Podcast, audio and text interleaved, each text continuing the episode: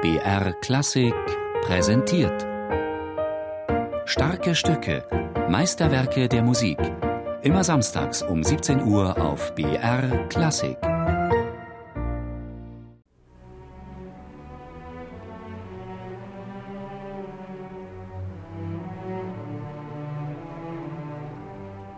Sagen Sie mir doch, Maestro, wer ist dieser Charles Yves?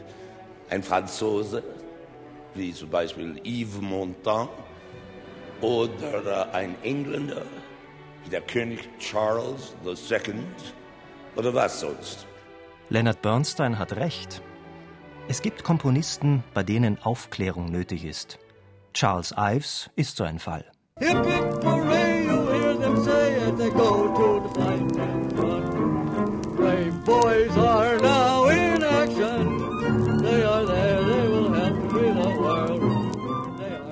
Es ist Charles Ives höchstpersönlich, der hier voller Wut singend in die Tasten seines Klaviers drischt.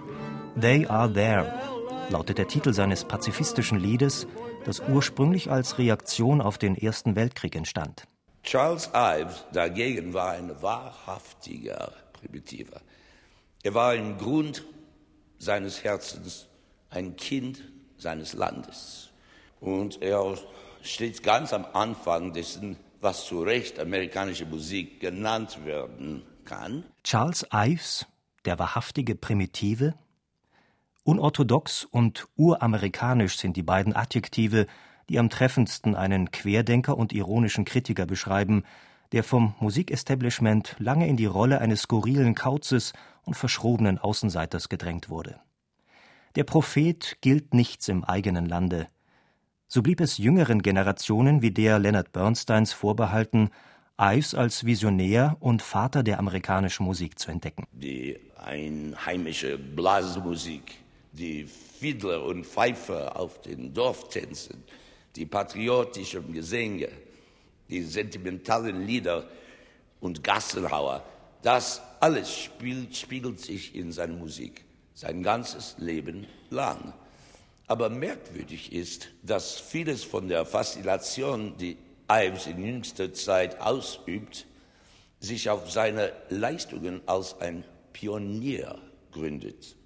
Zum Beispiel experimentiert er mit Atonalität noch lang vor Schönberg und mit freier Dissonanz noch lang vor Strawinski und mit Vierteltönen, mit Polyrhythmen, die auch heute noch so kompliziert sind, dass sie kaum akkurat ausführbar sind.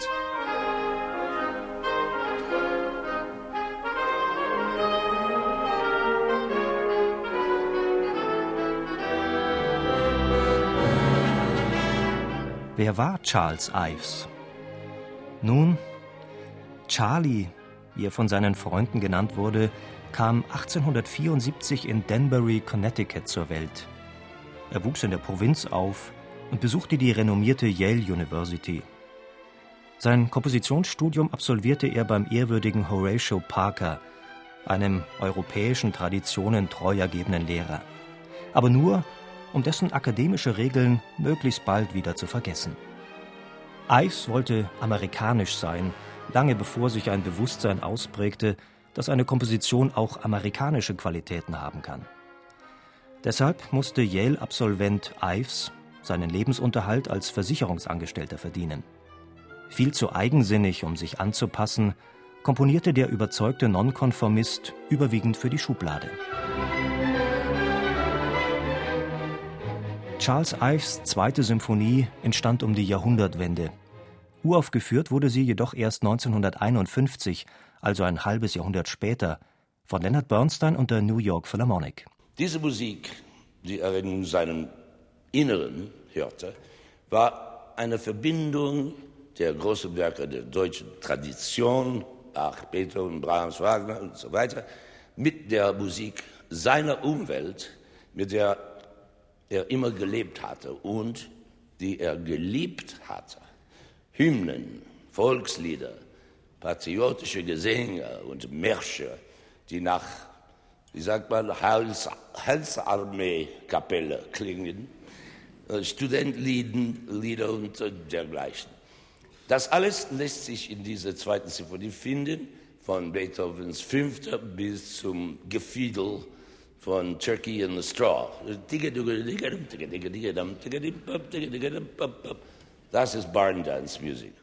Lenny, der Wonderboy des Taktstockes und der Gründervater der amerikanischen Musik. Die späte Premiere von Ives Zweiter war ein kulturelles Großereignis, das vom Rundfunk landesweit ausgestrahlt wurde. Der 77-jährige Ives selbst erlebte die Uraufführung nicht im Konzertsaal, sondern im Wohnzimmer seiner Nachbarn im ländlichen Connecticut. Schweigend verfolgte er die Übertragung. Anschließend stand er auf, spuckte in den Kamin und ging wortlos nach Hause. Angeblich hat Charles Ives bis zu seinem Tod im Jahr 1954 das Werk und Bernsteins Interpretation mit keinem einzigen Wort mehr erwähnt.